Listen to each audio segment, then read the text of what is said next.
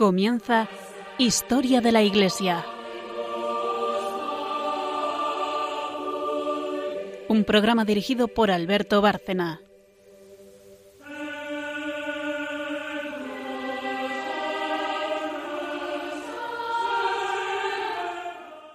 Buenas noches, oyentes de Radio María y de este programa Historia de la Iglesia.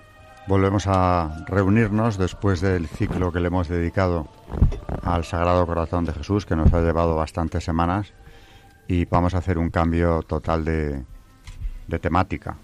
Bueno, nunca es total porque es historia de la Iglesia, pero en cualquier caso el, ciclo del Sagrado Corazón, sobre el cual volveremos más adelante, pues eh, lo damos por concluido. Hoy vamos a, echar la vista atrás y nos vamos a ir a los orígenes a la patrística, los padres de la Iglesia. Pero antes de empezar con el tema del programa de hoy, nos presentamos como todos los días y luego hago el esquema de, lo que vamos a, a contar. Buenas noches, María Ornedo. Buenas noches. María tendrá al final su sección de magisterio, en la cual también podremos intervenir los demás. Buenas noches, Carmen de Montis. Buenas noches. Nuestra historiadora, para quien se incorpora al programa que no lo haya seguido eh, durante algún tiempo o no lo haya oído nunca, Carmen es la que hace la parte histórica, la sección de, historia. Y tenemos hoy un invitado, Borja Díez de Rivera, eh, licenciado en Filosofía, Humanidades y Derecho, catequista, profesor de religión en un colegio durante años, que también pues eh, le hemos propuesto venir porque es un tema que conoce muy bien, el que vamos a tocar, que es el de los padres de la Iglesia. Buenas noches, Alberto, encantado de estar aquí. Pues eh, el tema que empezamos a, a desarrollar y ya veremos lo que nos lleva es el de los padres de la Iglesia, porque al final son un referente fundamental para, para estudiar lo que es toda la tradición de la Iglesia. El magisterio se fundamenta en ellos constantemente y no es que lo hiciera un tiempo de la historia de la Iglesia, se sigue fundamentando con citas muy frecuentes de los padres por parte de los, de los papas. Y padres de la Iglesia, por dar una definición para, empezar a hablar de ellos, escribió Juan Pablo II en una carta apostólica llamada así, Patres Ecclesiae. Dice que son aquellos santos que con la fuerza de la fe, con la profundidad y la riqueza de sus enseñanzas, la engendraron y formaron en el transcurso de los primeros siglos. Son forjadores de la Iglesia. Tienen que darse eh, unas notas muy concretas. Si no se dieran, serían escritores cristianos, autores importantes por su producción, pero un padre de la Iglesia es algo más que eso, porque esos tres rasgos son ortodoxia en la doctrina, santidad de vida y aprobación, al menos tácita, de la Iglesia por parte de esa o en relación con su obra son los testigos de la tradición de la Iglesia, en aquellas doctrinas en las que sus afirmaciones son coincidentes. Los padres aparecen como los testigos de esa tradición. El concilio de Trento, es decir, ya 16 siglos después de los primeros tiempos evangélicos, por si había alguna duda, y no, no, no viene a, a, contratiempo, ni, ni, mucho menos, todo, todo lo contrario, no viene mal recordar que el Concilio de Trento se convoca para responder a Lutero y todo lo que Lutero dejó tambaleándose. Dijeron los padres conciliares en aquella ocasión, a nadie le es lícito interpretar la escritura contra el consenso unánime de los padres. Bueno, tenemos mucho tiempo para hablar de ellos. Tenemos padres orientales y padres occidentales. Eh, de los orientales destacaríamos a San Juan Crisóstomo, desde luego. Entre los occidentales, esta división viene dada por el Imperio Romano, que es el mundo en el que aún se mueven. Destacar a San Agustín, al que se le puede dedicar perfectamente un programa, si no son dos. Padres capadocios, en fin, hay varias etapas porque son siglos. Según algunos tratadistas, hasta el siglo VII incluso se puede hablar de padres de la Iglesia. Eh, Orlandis considera que San Isidoro de Sevilla es el último de ellos, de los padres occidentales. Otros tratadistas de historia de la Iglesia mm, no llevan tan lejos el periodo de los padres, lo llevan hasta el siglo V o VI como mucho. Pero en cualquier caso estamos hablando de un periodo de bastantes siglos y que tiene tal aportación o que significa una aportación tan grande a lo que la Iglesia es en sí misma, forjadores de Iglesia les llamó Juan Pablo II, como acabo de decir, que merece la pena ir con calma y además creo que lo vamos a disfrutar eh, todos, quienes hacemos el programa y quienes lo estén oyendo, porque es un tema que nos apasiona a los que lo estamos realizando, eh, muy concretamente, desde luego, eh, me consta que para María Ornedo es uno de los temas predilectos, así que tanto en historia como en magisterio y todo lo que nos susciten los dos temas, tenemos muchísimo que hablar y seguramente eh, poniéndole mucha pasión, porque nos vamos a las fuentes, nada menos. Antes de empezar con esa gran división de los orientales y los occidentales, los capadocios, etcétera, habría que hablar de los primerísimos padres, que son contemporáneos de los eh, apóstoles. Por ejemplo, uno que vamos hoy a tocar seguramente, porque tendremos tiempo, San Ignacio de Antioquía, es un discípulo de San Juan Evangelista. O sea, que está repitiendo de manera muy directa lo que ha oído a los discípulos que siguieron al Señor en esta tierra. O sea, que estos padres primeros del siglo I, del siglo II, entre sí relacionados, por supuesto, eh, son padres apostólicos, en el sentido de que han tenido relación con ellos. Y ya hecha esta presentación, en el tiempo que tenemos en esta sección primera de historia, eh, abrimos el debate o los comentarios. Carmen, Borja, María, los tres. Eh, yo por ahora me callo. Y si viene el caso ya diré algo, pero por ahora poneros a hablar, os pido, de esos padres apostólicos, de esos primeros padres de la Iglesia.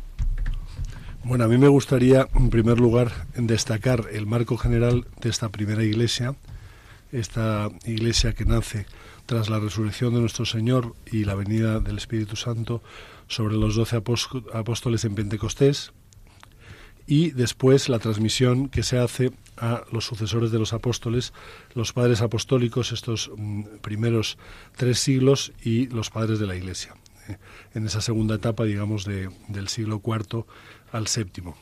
Encuentran todos ellos su marco general en las tres fuentes de la revelación, completada y acabada en Jesucristo, que son la Sagrada Escritura, el magisterio de la Iglesia y la tradición apostólica, la tradición de los apóstoles y sus sucesores. Esta tradición, eh, Cristo el Señor, una vez resucitado, manda a los doce apóstoles a predicar.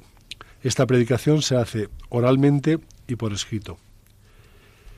Hay una relación intrínseca entre la tradición apostólica y la Sagrada Escritura, y a este respecto el Catecismo de la Iglesia Católica, en su número 95, dice así, La Santa Tradición, la Sagrada Escritura y el Magisterio de la Iglesia están unidos y ligados de modo que ninguno puede subsistir sin los otros. Los tres, bajo la acción del único Espíritu Santo, contribuyen eficazmente a la salvación de las almas. En el número 97 continúa, la Santa Tradición y la Sagrada Escritura constituyen un único depósito sagrado de la palabra de Dios. Y finalmente, esta interpretación del depósito de la fe, es decir, de la unión inseparable entre tradición apostólica y sagrada escritura, se da en el magisterio de la Iglesia, como nos dice el número 100 del Catecismo de la Iglesia Católica. El oficio de interpretar auténticamente la palabra de Dios ha sido confiado únicamente al magisterio de la Iglesia, al Papa y a los obispos en comunión con él. Eh, pues continuando con lo que dice Borja em, y la división que, ha dicho que ha anunciado Alberto al principio, eh, empezaríamos, eh, como ellos han dicho, con los padres apostólicos, que son los autores cristianos que escriben inmediatamente después del Nuevo Testamento. Se trata de estos discípulos inmediatos de los apóstoles o de algunos de los sucesores más cercanos y su importancia, como decía Alberto, radica en que fueron testigos inmediatos de la tradición apostólica.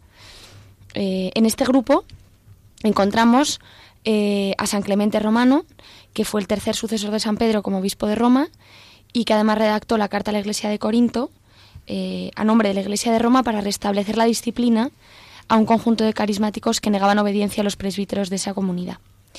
Dentro de estos padres apostólicos, aunque luego lo vamos a vamos a seguir hablando de él en el Santo del Día, que es el que es el Santo de hoy, uno de los más importantes es San Ignacio de Antioquía, que, es otro de los padres apostólicos más conocidos, y que, bueno, para anunciar un poco a nuestros oyentes, aunque luego seguiremos hablando de él en el santo, eh, en las recurrentes persecuciones contra los cristianos que antecedieron al edicto de Milán en 313, fue condenado a muerte y trasladado a Roma para, para ser expuesto a las fieras.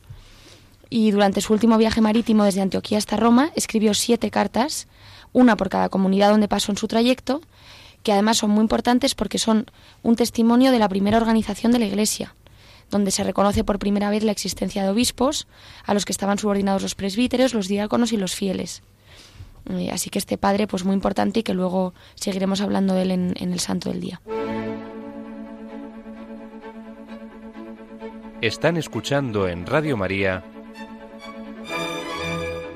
Historia de la Iglesia, dirigido por Alberto Bárcena.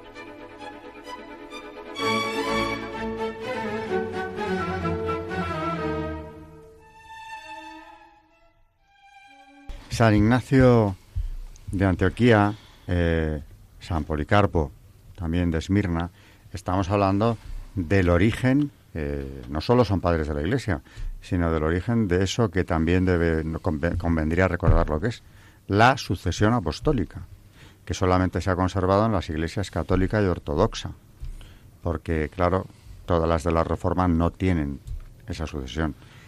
Eh, nuestros obispos vienen directamente de los apóstoles. Concretamente estos padres de los que vais a hablar hoy, mm, tan directísimos como que están nombrados eh, o son sucesores de San Juan. Y, bueno, yo no soy quien nada más para hacer distingos, Dios me libre. Un teólogo ya tendría dificultad en hacerlos, pero creo que San Juan, y lo he dicho en este programa alguna vez, en mi opinión tiene una profundidad porque es el, es el discípulo amado tiene una profundidad en, la, en el mensaje, en la forma de contar el Evangelio, que claro, no en balde, por eso también vuelvo a repetir, como lo he hecho ya varias veces, que hasta no hace tanto, hasta el Vaticano II, al terminar la misa se leía ¿eh? una parte del Evangelio de San Juan diciéndonos quién es Cristo. Nada se hizo con él, todo se hizo con él. Es decir, no es alguien creado de repente para una misión concreta. Estaba en la creación del mundo, estaba en la creación del hombre estaba junto al Padre mucho antes de que Él eh, pusiera en marcha todo lo que tenemos alrededor, la creación. Estos son discípulos de San Juan, nada menos, y discípulos de sus discípulos. Por tanto, estamos hablando de eh, unos santos que es que son contemporáneos, porque aunque aquí hemos hablado a veces, por ejemplo, de San Esteban, el protomártir y otros santos muy cercanos al Señor, Aquí estamos hablando también de aquellas primeras comunidades que han tenido contacto directo con los que habían convivido con el Señor en su vida pública. O sea que, atención con, con la vida, obras y milagros de estos santos, porque estos recogen en toda su pureza la doctrina y la tradición de la Iglesia. Quiero subrayar que no es que sea eh, lo que solemos entender mm, por ese concepto, tradición, repetición, costumbre, o simplemente eh, el apego a una cierta serie de cosas que hacemos muchas veces sin saber por qué. La tradición de la Iglesia es algo muchísimo más importante. Es la conservación del mensaje de Cristo, no solamente a través del Evangelio, que por supuesto es fuente principal y consumación de la revelación, sino también a través de los testimonios de aquellos que le acompañaron en Palestina. Y si hablamos de de magisterio, si hablamos de tradición de la Iglesia, tendríamos que ir incluyendo ahí eh, aspectos múltiples de lo que es la Iglesia. Por eso les llama San Juan Pablo II forjadores de ella. Por ejemplo, se me ocurre ya y os lo dejo, la misma liturgia. Nadie se ha inventado la liturgia. Se ha podido modificar, a veces muy profundamente, sobre todo en el siglo XX. Eh, se ha podido añadir o quitar algo, pero la liturgia es tan antigua como estos padres. Porque si cogemos el Evangelio, yo siempre pongo este ejemplo, Cristo instituye los sacramentos. La última cena, todos sabemos, eh, el cristiano menos formado, que instituye nada menos que la Eucaristía. Pero claro, el Evangelio no nos cuenta cómo hay que hacer para que se vuelva a producir ese milagro. Y en cambio, estos santos, San Juan, los que estaban en el cenáculo con él, sí que saben y repiten a los que les siguen de qué modo se hace, porque de lo que ellos tratan es de que mantenerse fieles en todo, hasta en los mínimos detalles, a cómo lo hizo el Señor. O sea que muchísima atención ¿eh? a estos santos inspirados que además de la inspiración han tenido el contacto directo con Dios o con los que estuvieron con Él más cerca. El Santo Padre Benedicto XVI, eh, después de tratar en sus catequesis de los miércoles a los eh, doce apóstoles y otras personalidades eh, principales de la Iglesia primitiva, nos dio 36 catequesis sobre los padres de la Iglesia y comienza poniendo de relieve la teología de comunión. Esta teología de comunión que es la comunión que se da en la Iglesia, la Iglesia como cuerpo místico de Cristo, el fiel reflejo, la imagen de la comunión trinitaria entre Dios Padre, Hijo y Espíritu Santo, dice el Santo Padre que abarca a todos los creyentes, todos los tiempos y todas las generaciones. Estos orígenes de la Iglesia que nace del Señor muerto y resucitado, se transmite a sus doce apóstoles y de ahí oral y por escrito a los padres apostólicos y a los padres de la Iglesia en estas dos primeras épocas de la patrística, que la primera sería del siglo I al III, desde Clemente Romano, el cuarto papa, después de, eh, de San Pedro, el cuarto papa en Roma, y la segunda etapa sería del siglo IV y V, desde el concilio de Nicea en el año 325, el viraje constantiniano y la paz de la Iglesia, al año 430 con San Agustín, la llamada Edad de Oro de la Patrística. Juan Pablo II dijo textualmente, de la vida recibida de estos padres de la Iglesia, sigue viviendo la Iglesia de hoy. Sacar luz y fuerza de estos primeros testigos es necesario para la renovación moral, social y económica de los cristianos del siglo XXI. Pues eh, eh, precisamente teníamos también eh, de la carta apostólica Patres Ecclesiae de Juan Pablo II, que es la que acaba de citar Borja, donde, como dice él, y cito textualmente del Papa Juan Pablo II, dice, Padres de la Iglesia se llaman con toda razón aquellos santos que con la fuerza de la fe, con la profundidad y riqueza de sus enseñanzas, la engendraron y formaron en el transcurso de los primeros siglos. Son verdad, dice el Papa Juan Pablo II, porque la Iglesia a través del Evangelio recibió de ellos la vida, y son también sus constructores, ya que por ellos, sobre el único fundamento puesto por los apóstoles, es decir, sobre Cristo, fue edificada la Iglesia de Dios en sus estructuras primordiales. Como decía Borja, eh, la Iglesia vive todavía hoy con la vida recibida de esos padres y hoy sigue edificándose todavía sobre las estructuras formadas por esos constructores, entre los goces y penas de su caminar y de su trabajo cotidiano. Fueron, por tanto, sus padres y lo siguen siendo siempre, porque ellos constituyen, en efecto, una estructura estable de la Iglesia y cumplen una función perenne en pro de la Iglesia a lo largo de los siglos.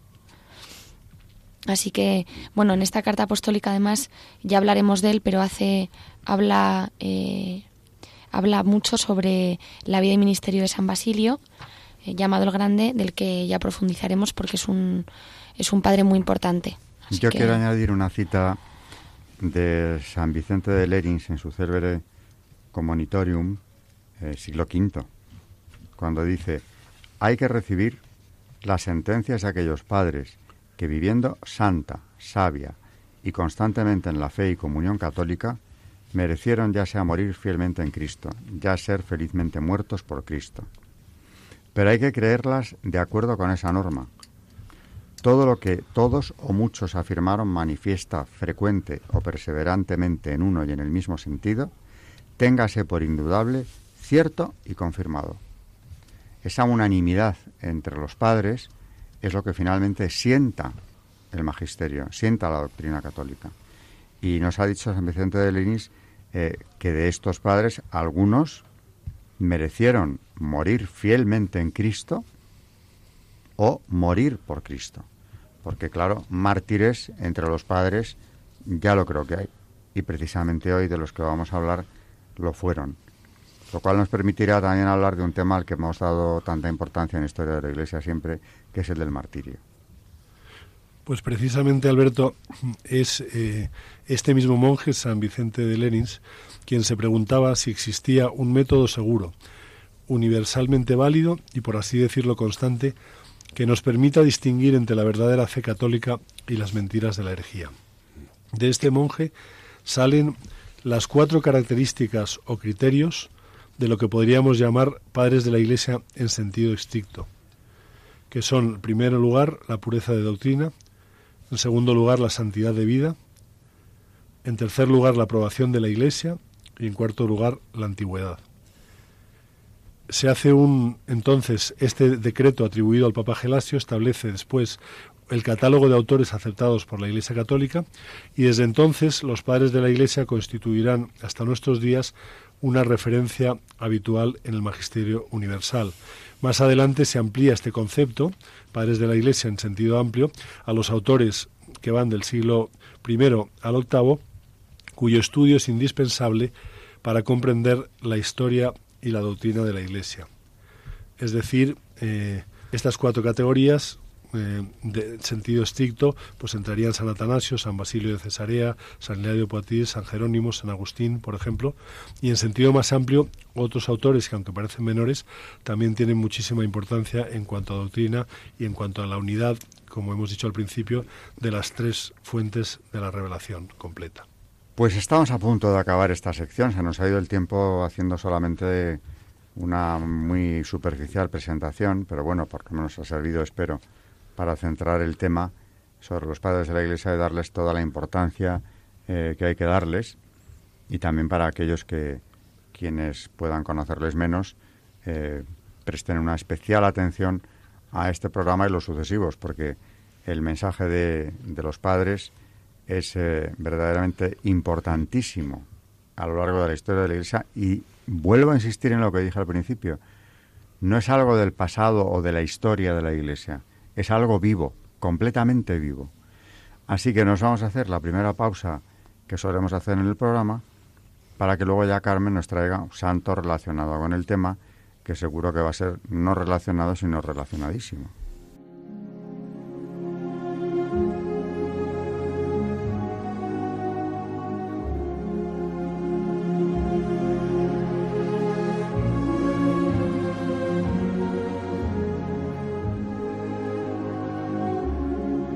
Santos en la historia de la Iglesia.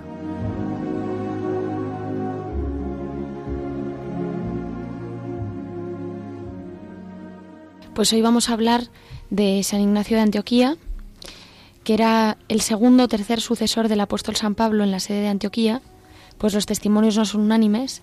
Según un documento del siglo IV, fue discípulo del apóstol San Juan. Pero ante todo era un pastor de almas, enamorado de Cristo y preocupado tan solo de custodiar el rebaño que le había sido confiado. Su mejor retrato nos lo proporciona él mismo en las siete cartas que ya contábamos antes que escribió a varias comunidades cristianas mientras era llevado a Roma. Cuatro fueron escritas desde Esmirna a las iglesias de Éfeso. Las otras tres las escribió desde Troade, a la iglesia de Filadelfia, de Filadelfia, la de Esmirna y al obispo de esta, Policarpo, en la que le da algunos consejos sobre la manera de desempeñar sus deberes de obispo. Por su contenido, estas cartas tienen un gran interés doctrinal, por el que San Ignacio es uno de los padres de la Iglesia.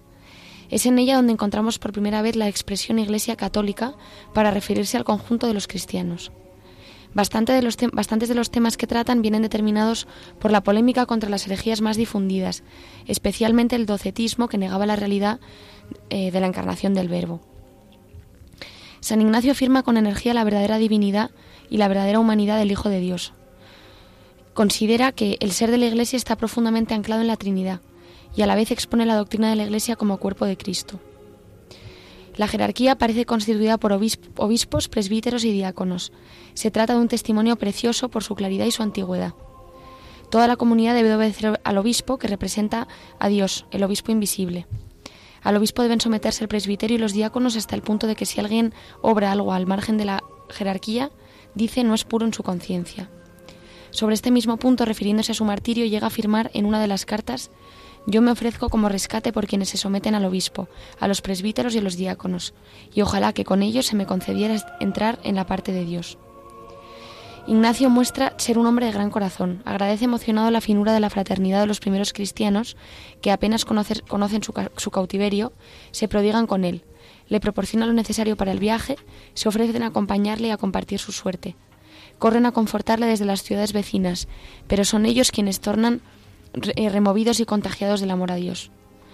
Gracias a su intensa vida interior, San Ignacio intenta hacer el mayor bien posible en los lugares por donde pasa, abriendo a los demás el tesoro de los dones que el Espíritu Santo le ha concedido. Con una gran humildad afirma, no os doy órdenes como si fuese alguien, pero su caridad debe usar tonos enérgicos cuando es necesario. No esquiva corregir aunque duela, ni denunciar la herejía o la desviación disciplinar. Este es el propósito principal de las epístolas ignacianas.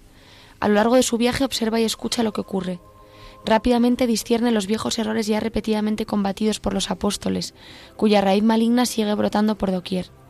El docetismo, que propugnaba un Cristo aparente, no realmente encarnado, el gnosticismo, que disuelve el cristianismo para reducirlo a una ciencia de autosalvación, basada en el conocimiento de verdades pseudofilosóficas, las tendencias judaizantes, el rigorismo ético y, sobre todo, una doctrina que quiere dividir la Iglesia en dos bloques contrapuestos, enfrentando a los fieles con el obispo y su presbiterio.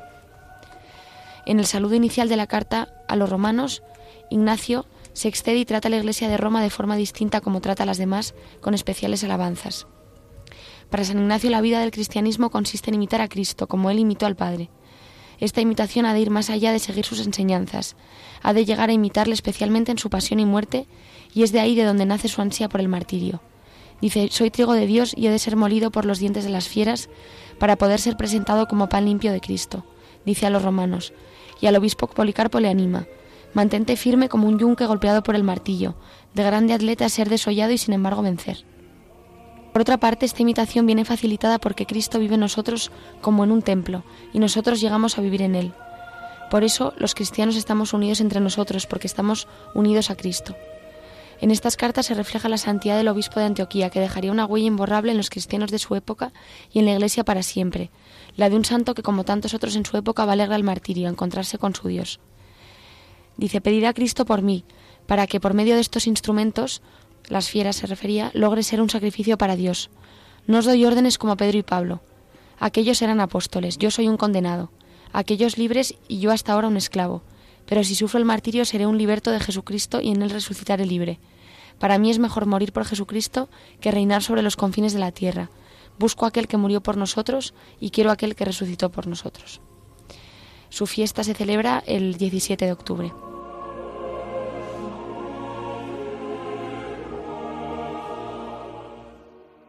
Es él quien habló de ser trigo molido, eh, precisamente trigo de Dios molido en el martirio, precisamente. Ese viaje de San Ignacio, que Carmen nos ha contado, tuvo que ser algo verdaderamente inenarrable y que además yo creo que fue de las primeras grandes manifestaciones de la extensión del cristianismo con las que Roma se encuentra. Porque ese viaje no sabemos muy bien por qué se le ordena ir a, a Roma, posiblemente tuviera la ciudadanía, igual que San Pablo, que por eso fue llevado también allí, pero que le fueran saliendo al encuentro las comunidades cristianas eh, o que se produjera todo aquel movimiento de, de cientos o miles de personas que le seguían, que intentaban verle en algún punto de los que él hacía escala, tuvo que ser algo verdaderamente impresionante con lo que no se contaba. Y luego ese valor que demuestra un hombre tan mayor, porque se calcula que tenía ya ochenta y tantos años, que en aquella época además eran eh, todavía más de lo que son ahora, ese valor con el que afronta, con el que afronta la muerte, una muerte tan atroz como esa, ser espectáculo eh, público devorado por las fieras, le sueltan a dos leones hambrientos para que no haya duda de que le van a destrozar, como él por otro lado esperaba. Eh, todo ese viaje y su muerte y el valor con que lo afronta son verdaderamente señales de que tiene una asistencia divina eh, fuertísima, ¿no? aparte de la enseñanza que recibiera eh, junto a San Juan. Pues sí, porque mm, su martirio verdaderamente eh, nos ha dejado mucho. San Ignacio de Antioquía mm, era un enamorado de Cristo y le preocupaba muchísimo custodiar el rebaño que le había sido confiado. Es importante los eh, textos que nos ha dejado referente a la Iglesia. Hay que saber que los primeros padres, los primeros santos padres, entendían la Iglesia, mm, primero de todo, unida, una sola Iglesia. Es muy importante en los textos de, de todos estos santos padres, hacen referencia a la unidad de la Iglesia.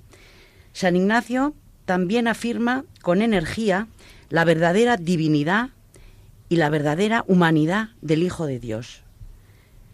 Mm, considera, esto que decía, que el ser de la Iglesia está profundamente anclado en la Trinidad y expone la doctrina de la Iglesia como cuerpo de Cristo. La unidad de la Iglesia se hace visible en la estructura jerárquica. La jerarquía aparece constituida por obispos, presbíteros y diáconos. Es un testimonio precioso, tanto, tanto por su claridad como por su antigüedad. Toda la comunidad debe de obedecer al obispo, que representa a Dios. Al obispo deben someterse el presbiterio y los diáconos, hasta el punto de que si alguien obra algo al margen de la jerarquía, no es puro en su conciencia, dice San Ignacio. San Ignacio muestra ser un hombre de gran corazón. Con muchísima humildad afirma, yo no os doy órdenes como si fuese alguien. Su caridad usa tonos enérgicos cuando son necesarios. No esquiva corregir aunque duela. Mm, rápidamente discierne los viejos errores eh, ya repetidamente combatidos por los apóstoles cuya raíz maligna sigue brotando por doquier.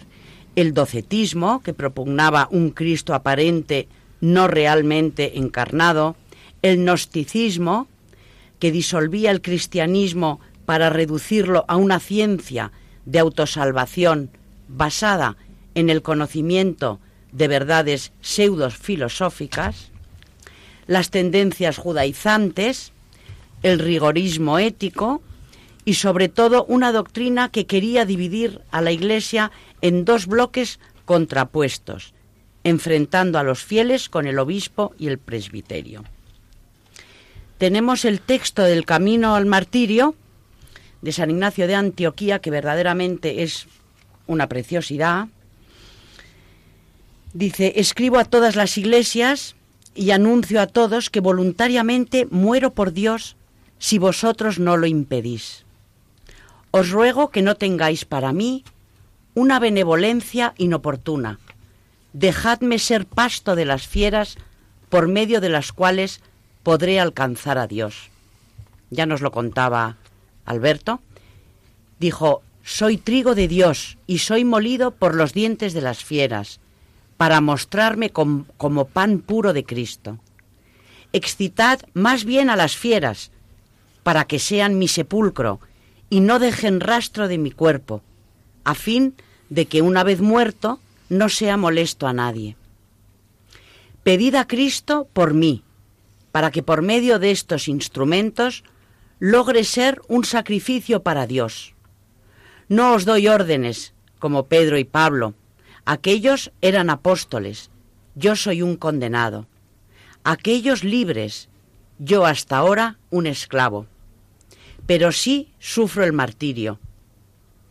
Yo seré un liberto de Jesucristo y en él resucitaré libre. Ahora encadenado, aprendo a no desear nada. Para mí es mejor morir para Jesucristo que reinar sobre los confines de la tierra. Busco a aquel que murió por nosotros. Quiero a aquel que resucitó por nosotros. Mi partida es inminente. perdonadme, hermanos, no impidáis que viva, no queráis que muera. No entreguéis, al, no entreguéis al mundo al que quiere ser de Dios, ni lo engañéis con la materia. Dejadme alcanzar la luz pura. Cuando eso suceda, seré un hombre. Permitidme ser imitador de la pasión de mi Dios. Mi deseo está crucificado y en mí no hay fuego que ame la materia, pero un agua viva habla dentro de mí y en lo íntimo me dice, ven al Padre. No siento gusto por el alimento de corrupción, ni por los placeres de esta vida. Quiero pan de Dios, que es la carne de Jesucristo, el de la descendencia de David. Y como bebida, quiero su sangre, que es el amor incorruptible. Hay un reflejo en Santa Teresa de, de San Ignacio de Antioquía, el muero porque no muero, con otras palabras, lo está diciendo San Ignacio cuando pide que no trate nadie de impedir su muerte, eh, su martirio. Hay una fortaleza realmente ahí sobrenatural, ¿no? Verdaderamente es que mm, se te ponen los pelos de punta. Yo los textos de, de, los martirios, bueno, fíjate, Tertuliano, por ejemplo, se convirtió cuando leyó los textos de los martirios de los santos. Y no me extraña nada, porque verdaderamente, claro, ellos están en un momento en que están recibiendo, yo creo que están recibiendo directamente de Dios todos estos mensajes. Pero es que mm, son de una fuerza y de una convicción que, que, te deja verdaderamente con la boca abierta. Yo quiero eh, eh, recomendar, desde luego, para hablar de patrística, hay que hablar de dos libros muy, muy importantes. Uno es, dentro de la biblioteca de patrística, Los Padres Apostólicos, y otro que me he encontrado y que, bueno, no debe tener mucho tiempo, es un libro de José Antonio Loarte, licenciado en Medicina y doctor en Teología, que recibió la ordenación sacerdotal en 1969 y que además de ejercer el ministerio sacerdotal en Roma, ha sido profesor de varias disciplinas teológicas. Se dedicó especialmente a la patrología y a la historia de la Iglesia. Y dice que en el tercer milenio los cristianos tenemos que Mm, mirar a los santos padres y tenemos que beber de ellos y tenemos que enamorarnos de, todo lo que nos han dejado. Porque yo creo que la juventud, si un joven, mm, bueno, con inquietudes, ¿no? Y que un joven católico que quiera de verdad adelantar y crecer en su fe, es imprescindible, tiene que leer a los santos padres, porque es algo mmm, increíble. Para terminar con, bueno, con San Ignacio de, de Antioquía, es subrayado cuando él le dice a los efesios que no, que no quiere parecer alguien, ni dar órdenes como si fuese él alguien, ¿no? Porque eso que hablábamos antes, ¿no? Que... Obispo que fue casi medio siglo, obispo de Antioquía, una de las ciudades más importantes del Imperio Romano. Y es de una humildad que es, es algo increíble. Parece que nos está contando estas, estos consejos que da a los efesios parece que nos los estuviera diciendo, ¿no? A nosotros esta tarde. Mm, dice, por ejemplo, que nadie os engañe. Si alguien no está dentro del altar del sacrificio, carece del pan de Dios. Hay un solo médico corporal y espiritual, creado e increado, Dios hecho carne, vida verdadera en la muerte, nacido de María y de Dios, primero pasible y luego impasible, Jesucristo nuestro Señor.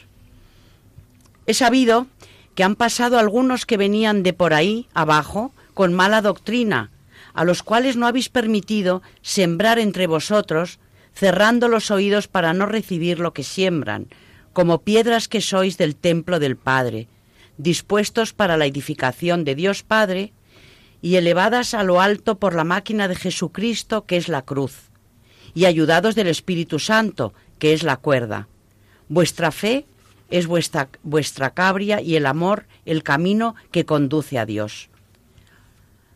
Orad sin interrupción por los demás hombres para que alcancen a Dios, pues en ellos hay esperanza de conversión. Así pues, concededles que puedan aprender de vuestras obras. Ante su ira, vosotros sed mansos ante su jactancia, vosotros sed humildes. Ante sus blasfemias, vosotros elevad vuestras oraciones. Ante su error, vosotros permaneced cimentados en la fe, que ya lo decía la carta a los colosenses. Yo estaría programas enteros hablando de San Ignacio de Antioquía, que por cierto quiere decir el portador de fuego. Ese es el nombre, eh, vamos, como podríamos traducirlo, ¿no? Pero como ya no nos queda demasiado programa, eh, Carmen, mm, Borja, lo que se os ocurra sobre el magisterio, sobre las cartas de San Ignacio, sobre su vida, sobre su época, sobre su historia, o sobre aquellos primeros padres apostólicos, vamos a comentarlo para que también se oiga lo que estáis pensando, que seguro que os ha suscitado muchísimo todo lo que María nos ha leído.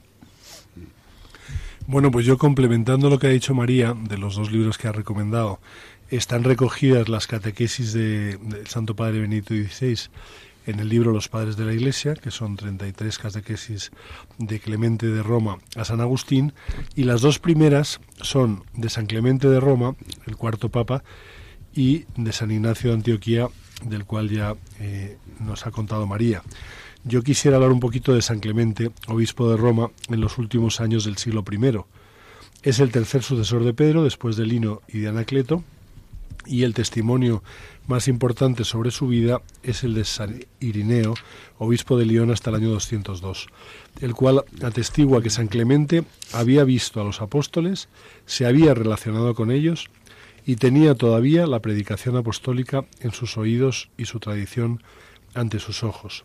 Testimonios más tardíos, entre los siglos IV y V, atribuyen a San Clemente el título de mártir.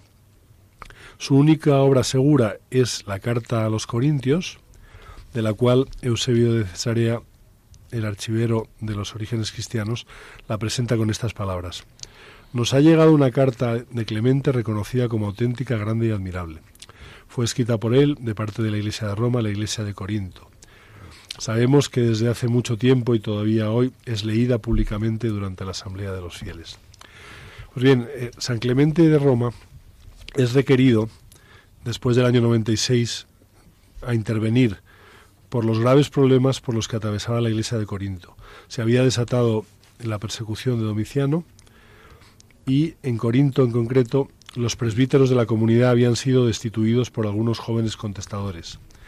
También San Ireneo alude a esta triste situación cuando escribe que bajo el gobierno de Clemente se produce entre los hermanos de Corinto una divergencia de opiniones no pequeña. La Iglesia de Roma entonces envía a los corintos una carta importantísima para reconciliarlos en la paz, renovar su fe y anunciarles la tradición. ¿Cuáles son los temas principales de este primer ejercicio del primado romano después de la muerte de San Pedro?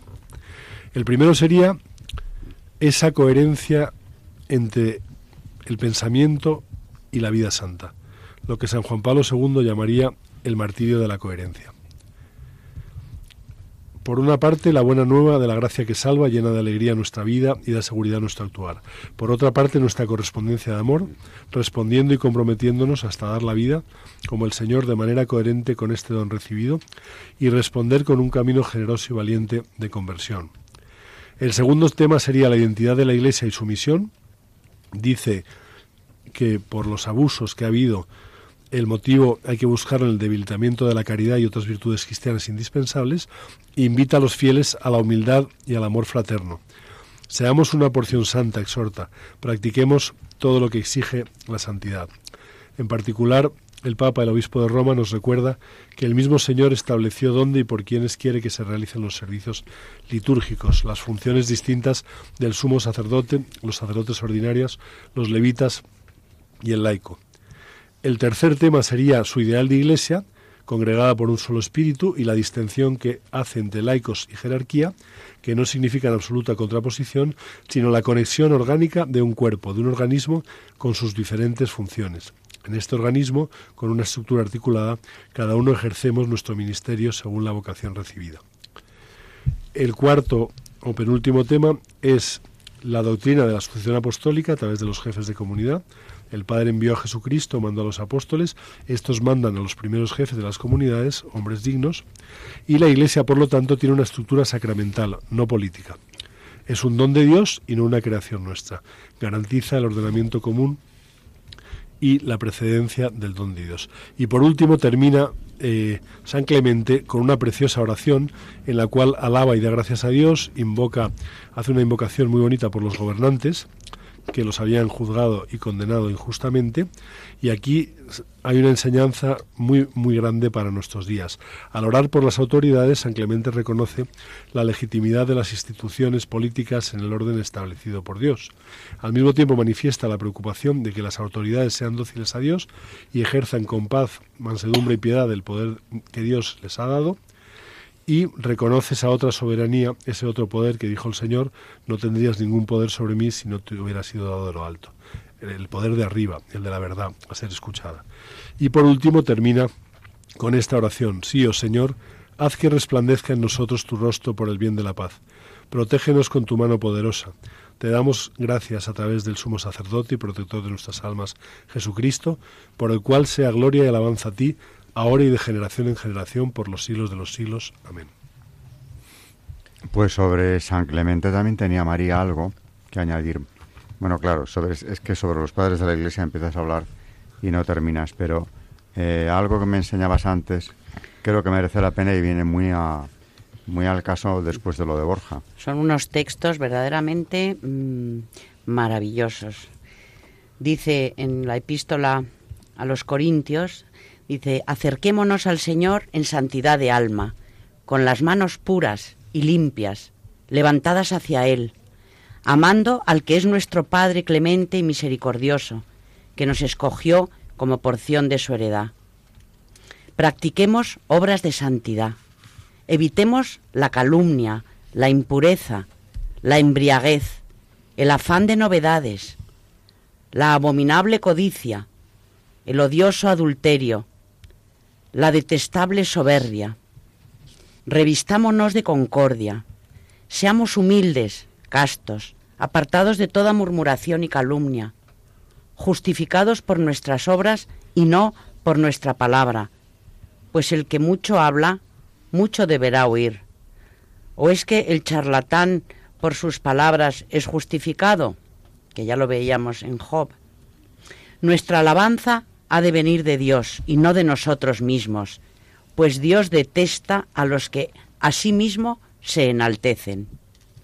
Dios maldice el descaro, la arrogancia, la temeridad, mientras la modestia, la humildad y la mansedumbre brillan en los bendecidos por el Señor. ¿Qué haremos, hermanos? ¿Seremos negligentes en las buenas obras y descuidaremos la caridad? No permita Dios que esto suceda. suceda. Dios plasmó al hombre, la criatura más excelente y grande, por su inteligencia, imprimiéndole el sello de su propia imagen. Así que teniendo a Dios como modelo, adhirámonos sin reticencias a su santa voluntad y con todas nuestras fuerzas hagamos obras de justicia. Como consejos, les da los siguientes. Por tanto, consérvese nuestro cuerpo en Cristo Jesús y sométase cada uno a su prójimo, tal como fue establecido por su gracia.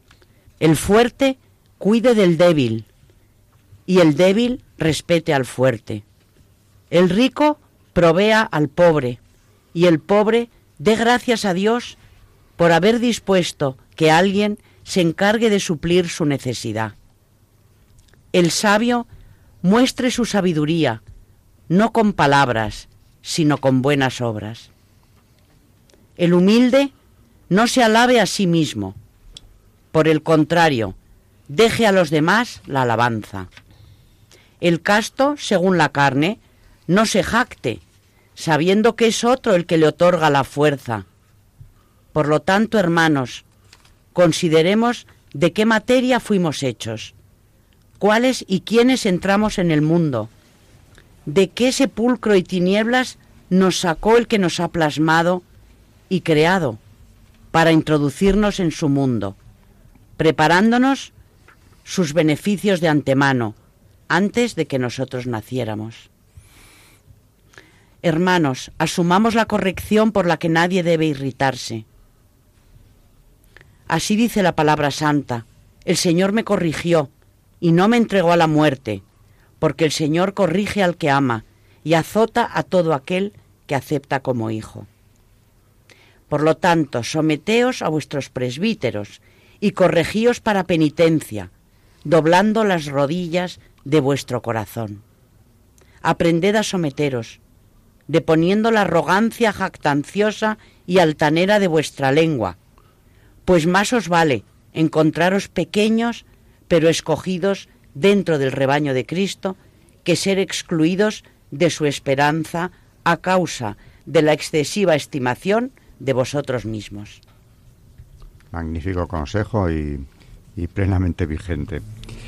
Antes de acabar, que ya casi nos tenemos que ir, Carmen va a contestar a, nuestros oyentes, los que nos escriben, a los que tanto agradecemos que lo hagan, por cierto, eh, pues con algún comentario de los últimos correos recibidos.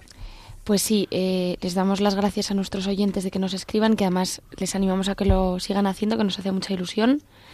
Eh, primero em, nos dirigimos a, a, Jesús, que no pone su apellido, pero que nos ha enviado un email diciéndonos que, que ha encontrado un libro em, eh, sobre el Sagrado Corazón eh, que no hemos nombrado aquí, pero que, le prometemos eh, que para el próximo día vamos a, vamos a, leerlo y, le comentaremos. Tiene muy buena pinta, lo hemos mirado un poco por encima, se refiere a un libro de una religiosa, nos, nos dice Jesús, coadjutora de la Sociedad del Sagrado Corazón de Jesús, que plasmó en un libro los mensajes que recibió del corazón de Jesús en el convento francés de Le Feuillon en Poitiers entre 1920 y 1923 ese libro tiene por título Un llamamiento al amor y su versión se puede encontrar en Internet, nos dice este oyente.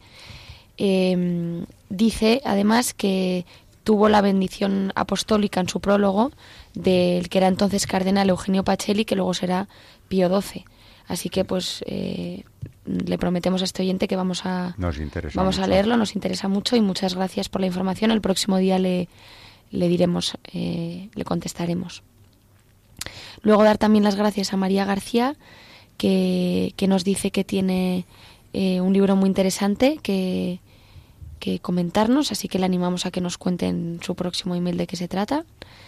Y, le escribiremos, le contestaremos lo más pronto posible. Y dar las gracias a, pues eso a los que nos dan la enhorabuena, también a Teresa Delgado Rodríguez que también nos ha escrito y, y a todos nuestros oyentes si me dejo alguno eh, por antigüedad o porque no le hemos contestado, lo siento muchísimo y prometemos que no volverá a pasar. Así que nada, gracias a todos. ¿Y a dónde nos tienen que escribir? Pues nos tienen que escribir a historia de la iglesia arroba radiomaria.es. Historia de la iglesia arroba radiomaria.es. Pues muchas gracias a nuestros oyentes y hasta el próximo programa. Gracias y buenas noches, María Ornedo. Buenas noches y muchas gracias. También gracias a Carmen Turdemontis. Buenas, buenas noches. A, buenas noches a todos. Y muchas gracias, Borja de Rivera, por haber estado y, y por tus aportaciones. Buenas noches. Buenas noches y muchas gracias por haberme invitado. Hasta el próximo programa, a todos los oyentes de Historia de la Iglesia en Radio María.